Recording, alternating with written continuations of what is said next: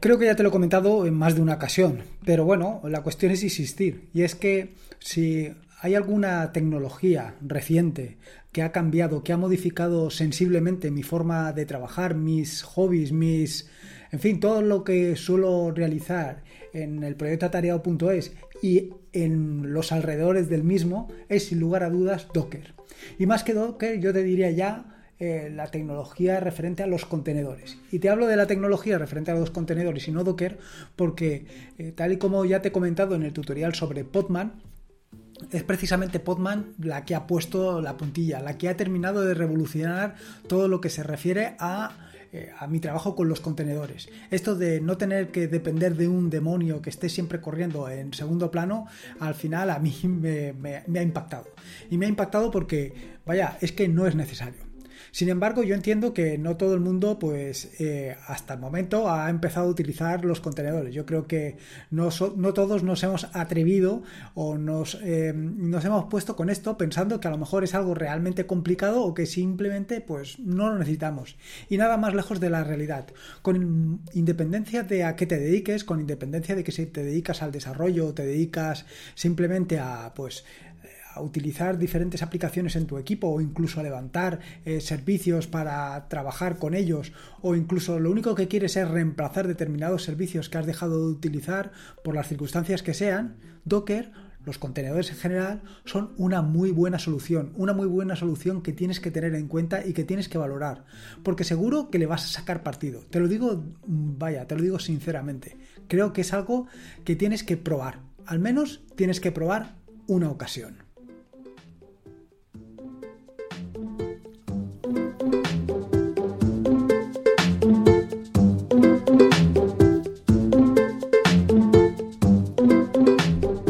Soy Lorenzo y esto es atareao.es. Este es el episodio número 306, un podcast sobre Linux y open source. Aquí encontrarás desde cómo disfrutar al máximo de tu entorno de escritorio Linux hasta cómo montar un servidor web, un proxy inverso, una base de datos o cualquier otro servicio que puedas imaginar, ya sea con contenedores o sin ellos. Y todo esto lo puedes montar en una Raspberry, en un VPS o en cualquier servidor, en tu ordenador donde tú quieras. Vamos, cualquier cosa que quieras hacer con Linux, seguro, seguro, seguro, seguro que la vas a encontrar aquí. Bueno, voy directo al turrón, voy directo a contarte esto de Docker y cómo puedes empezar o cómo puedes meterte en esto de Docker directamente. La cuestión es que, como te decía en la introducción, uno de los problemas con los que te puedes encontrar eh, con esto de los contenedores básicamente es tener que recurrir al terminal. Desde luego, eh, esto puede ser un problema al menos inicialmente, pero no tiene por qué serlo. Y no tiene por qué serlo porque precisamente en este nuevo episodio del podcast te voy a hablar sobre DocStation.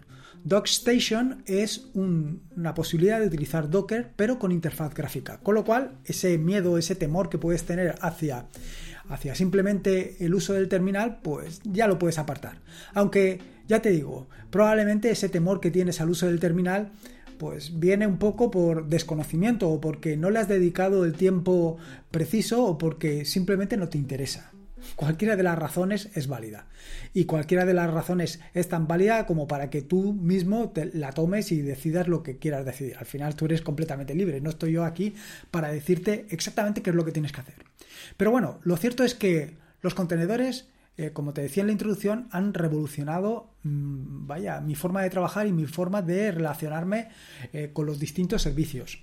Hasta el momento, bueno, hasta el momento, hasta hace unos años, lo cierto es que para poder eh, implementar, por ejemplo, la página web que estás visitando, la página web de atareado.es del proyecto, pues lo cierto es que tenía que levantarlo todo. Tenía que levantar una base, de datos, tenía que levantar un eh, servidor web, tenía que mm, utilizar PHP, bueno, de todas maneras estoy utilizando PHP, pero vaya, tenía que instalar PHP, todas estas cosas las tenía que instalar y las tenía que hacer a mano. No solamente esto, sino que además dependía completamente de eh, dónde lo fuera a instalar, de la versión del sistema operativo en el que lo fuera a instalar. Es decir, a lo mejor yo lo tenía montado en mi ordenador propio donde hacía el desarrollo y en él tenía, por ejemplo, Ubuntu, por decirte algo, 18.04 y sin embargo lo iba a montar en un servidor donde... Eh, allí estaba Ubuntu 16.04. ¿Esto qué implicaba? Pues implicaba que es posible que la paquetería que tenía instalado en mi equipo, en mi ordenador donde hacía el desarrollo, no se correspondiera con la paquetería eh, que estaba en el servidor. Y todo esto son problemas. Son problemas porque al final eh, el desarrollo que has hecho en un sitio no funciona en otro.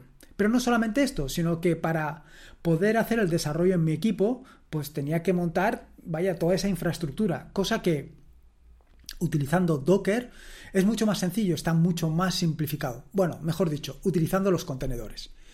Y ahora yo te pregunto, claro, este es mi punto de vista, eh, mi punto de vista desde el cual yo te comento eh, por qué es interesante todo esto de los contenedores. Pero ¿por qué tú quieres utilizar los contenedores? Bueno, pues la razón para que tú quieras utilizar los contenedores eh, vaya, es muy clara. Por ejemplo, si hasta el momento has estado utilizando Google Fotos y ahora no quieres dejar de utilizarlo por las circunstancias que sean, tú mismo te puedes montar no una instancia de Google Fotos exactamente, pero sí un servicio muy similar a Google Fotos y lo puedes hospedar tanto en tu ordenador, levantando los correspondientes contenedores, como en un servidor, como en una Raspberry, por ejemplo, o como en un VPS. En cualquiera de estos sitios lo puedes montar. Evidentemente lo puedes montar para hacer cosas como puede ser algo similar a Google Fotos o incluso una completa suite ofimática, tu propia nube, donde tengas cualquier servicio que puedas imaginar. Pero no solamente puedes eh, alojar servicios como los que te acabo de comentar. No solamente vas a querer utilizar contenedores para esto, sino que en un momento determinado tú mismo vas a crear o vas a querer crear tus propios contenedores. Y tú dirás, ¿y para qué? Pues precisamente para lo que te he comentado anteriormente.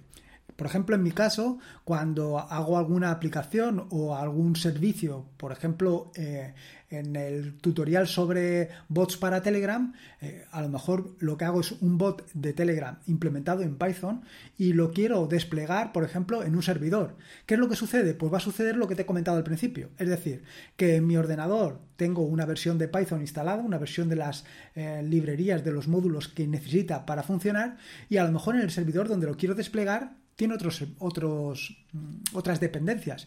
Eh, no tiene la misma versión de Python, no tiene la misma versión de los módulos. De esta manera me olvido de todo eso. Lo meto todo en un contenedor y en ese contenedor no solamente va a ir la aplicación que he desarrollado, sino que además voy a meter dentro de la misma todos los servicios necesarios. Voy a meter todos los módulos necesarios, todas las librerías necesarias para que mi aplicación funcione. Y esta es una de las razones más interesantes para que tú me quieras o te interese crear tus propios contenedores. Llegados a este punto, el siguiente problema es la maldita terminal. Sí, eh, para trabajar con los contenedores, yo por lo menos me he acostumbrado y me viene fantásticamente bien eh, hacer uso de la terminal. Y me viene fantásticamente bien porque he llegado a exprimirla, no al máximo, pero sí hasta un, digamos, hasta algo razonable. Para mí, trabajar en la terminal, pues me reporta eh, mucha comodidad, porque vaya, me manejo con soltura. Sin embargo, a lo mejor en tu caso, pues no es así. No es así por lo que te he comentado anteriormente. O bien porque no te interesa, o bien porque no te hace falta, o bien porque ¿para qué? Existen otras herramientas con las que puedo hacer lo mismo. Bueno, pues precisamente en el podcast de hoy te voy a hablar de una herramienta con la que, salvados los primeros escollos, te puedes relacionar con los contenedores, puedes levantar tus propios servicios, puedes levantar tu propia Google Fotos sin necesidad de pasar por la maldita terminal, sin necesidad de pisar la terminal. Así que, bueno, pues ahí tienes una solución para empezar a eh, relacionarte con los contenedores. Desde luego, no es que yo quiera imponerte a ti todo esto de la tecnología de los contenedores. No, no quiero que por mi culpa, eh, por decirlo de alguna manera, eh, te veas obligado o te veas en la necesidad de trabajar con contenedores. No, esto es algo que tiene que surgir de ti, igual que el uso de la terminal. Eh, por mucho que yo te diga que la terminal es la herramienta más maravillosa con la que te puedes encontrar en el mundo mundial, lo cierto es que si a ti no te interesa, si tú no le vas a sacar productividad, pues probablemente sea una mierda de herramienta. Sin embargo, hablando mal y pronto, claro, sin embargo, eh, si tú la encuentras, si tú, llegado el momento, ves el potencial de la terminal, igual que ves el potencial de la tecnología de los contenedores, pues, ostras, esto es otra forma de entrar, esto es otra forma de verlo. Probablemente a lo mejor cuando conozcas DocStation eh, pienses que es una herramienta muy potente, sobre todo por la posibilidad de todos los servicios que vas a poder montar. Y a lo mejor en un futuro veas que esto de la tecnología de los contenedores, todo esto de los contenedores, pues tiene su sentido, tiene su cosa práctica.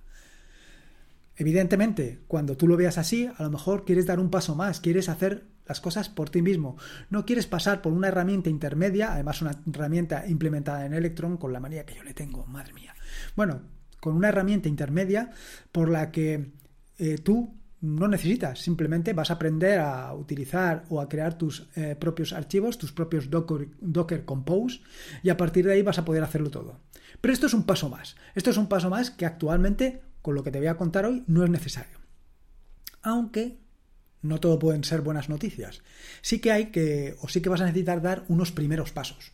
Unos primeros pasos que, bueno, tampoco te creas que va a ser muy complicado. Quiero decir, unos primeros pasos porque vas a tener que darlos en la terminal, en la maldita terminal. Sí. ¿Qué son o cuáles son estos primeros pasos? Pues los dos primeros pasos que tienes que hacer es instalar Docker y Docker Compose. Eh, ¿Por qué? Bueno, porque básicamente DocStation, la herramienta de la que te estoy hablando, de la que te quiero comentar, eh, trabaja única y exclusivamente con Docker. No trabaja con Podman. Si trabajara con Podman, vamos, ya le daba besos directamente. Pero bueno, tienes que pasar primero por Docker para llegar posteriormente a Podman. Un paso detrás de otro, como te he dicho anteriormente. Eh, para instalarlo, pues para instalarlo vas a tener que recurrir a la terminal, como te he dicho. Sin embargo, pues tienes otra noticia que es más o menos buena.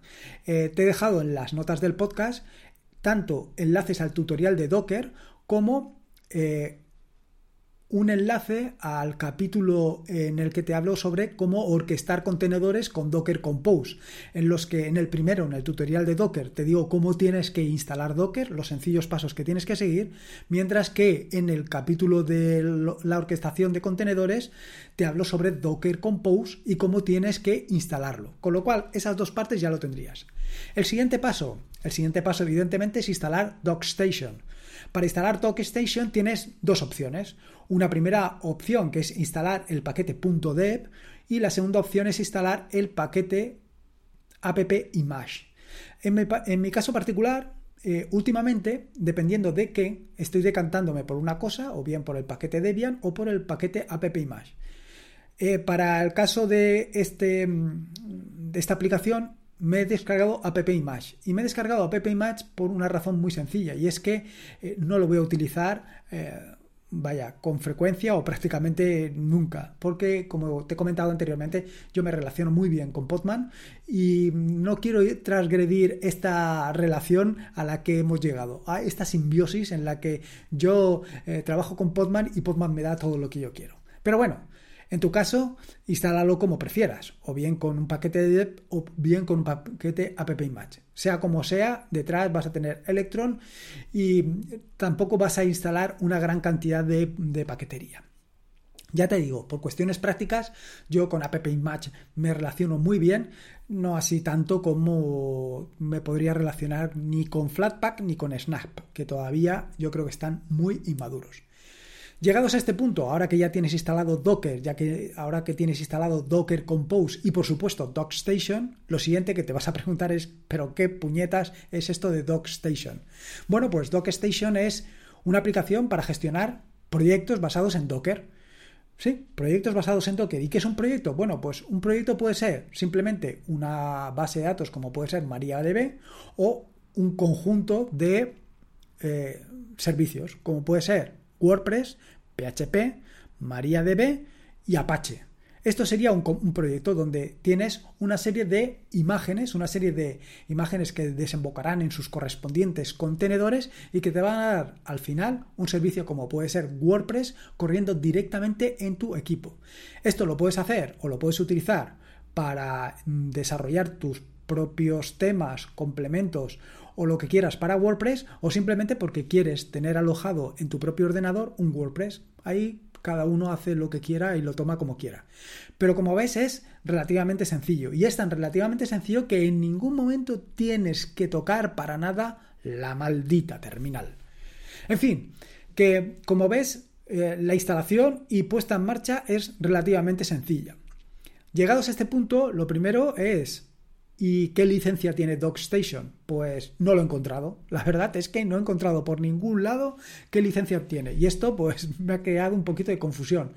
Me ha creado confusión y por otro lado he visto el tema del precio y pone que es gratuito tanto para uso personal como para startups. Cosa que no termino de tampoco entender porque no he encontrado en ningún otro sitio que hable del precio para otra cosa que no sea uso personal y startups. En fin, cada uno establece su modelo de negocio como quiera.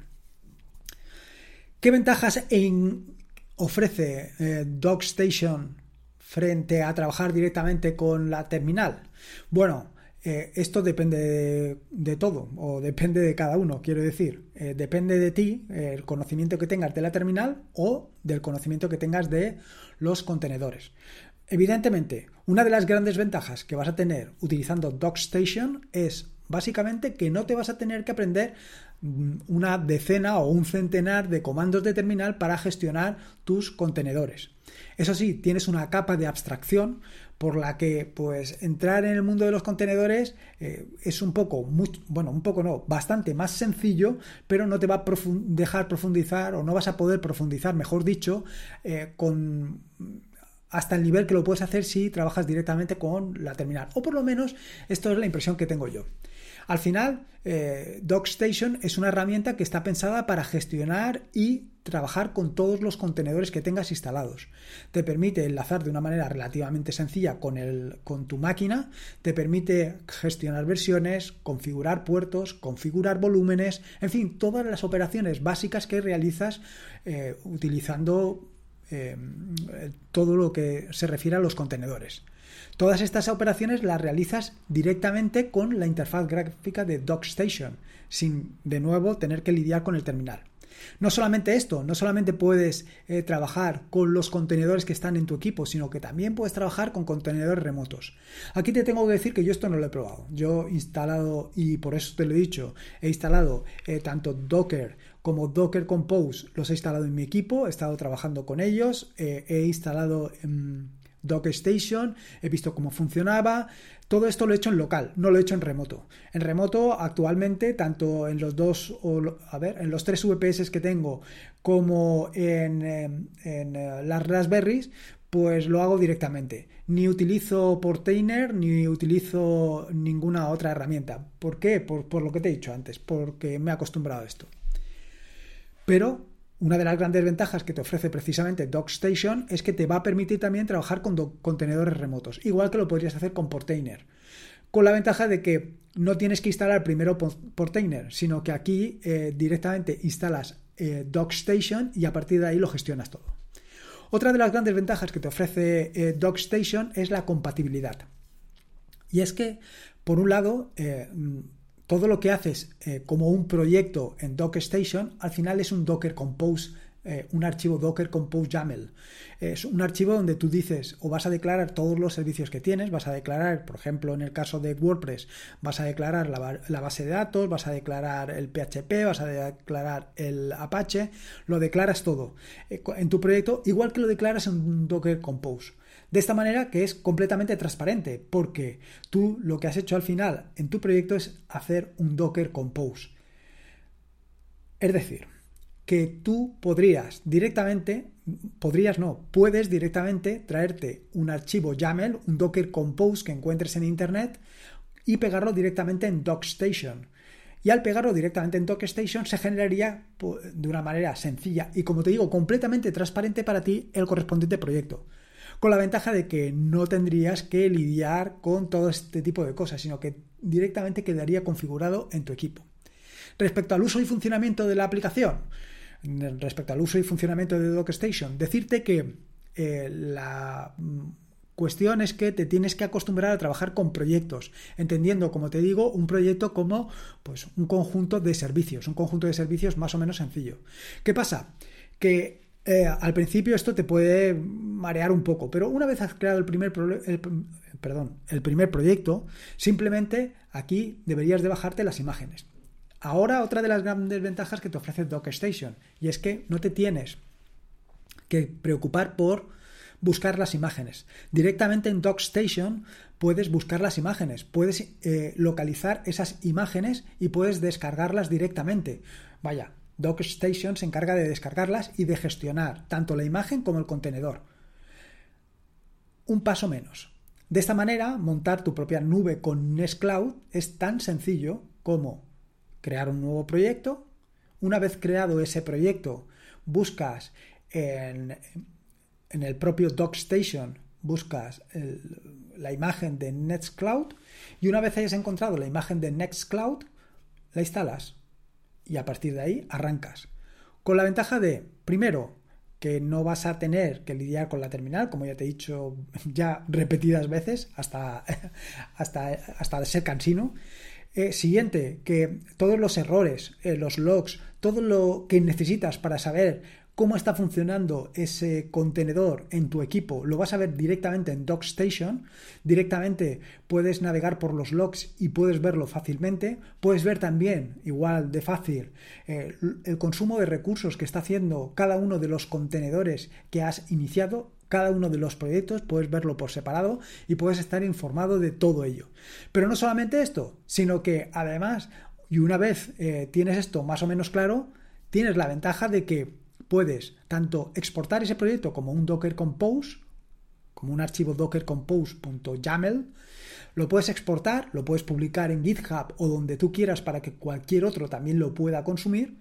Y no solamente esto, sino que también, como te he dicho anteriormente, puedes hacer la operación inversa. Es decir, puedes traerte ese Docker Compose que hayas encontrado por ahí y montarlo. Es decir, montar tu propio Google Fotos, tu propio WordPress, tu propio Nextcloud es algo muy sencillo. Tan solo copiar y pegar desde el archivo Docker Compose a tu DocStation.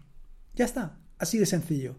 Y a partir de ahí, pues ya puedes hacer tus pruebas, tus desarrollos o simplemente si quieres utilizar un servicio propio, ya lo tienes ahí. Bastante sencillo, ¿no? Yo creo que sí. Yo creo que es una manera muy interesante de que te introduzcas en todo este mundo de los contenedores y des tu primer paso hacia liberarte de otros servicios o a crear tus propios. ¿Por qué no? En fin, lo que te decía, se trata de una manera muy sencilla, cómoda y práctica, pues de iniciarte en este mundo de los contenedores. Y es que DocStation para esto va a ser un perfecto aliado para ti y vas a poder disfrutar muchísimo con los contenedores y con lo que tú quieres hacer.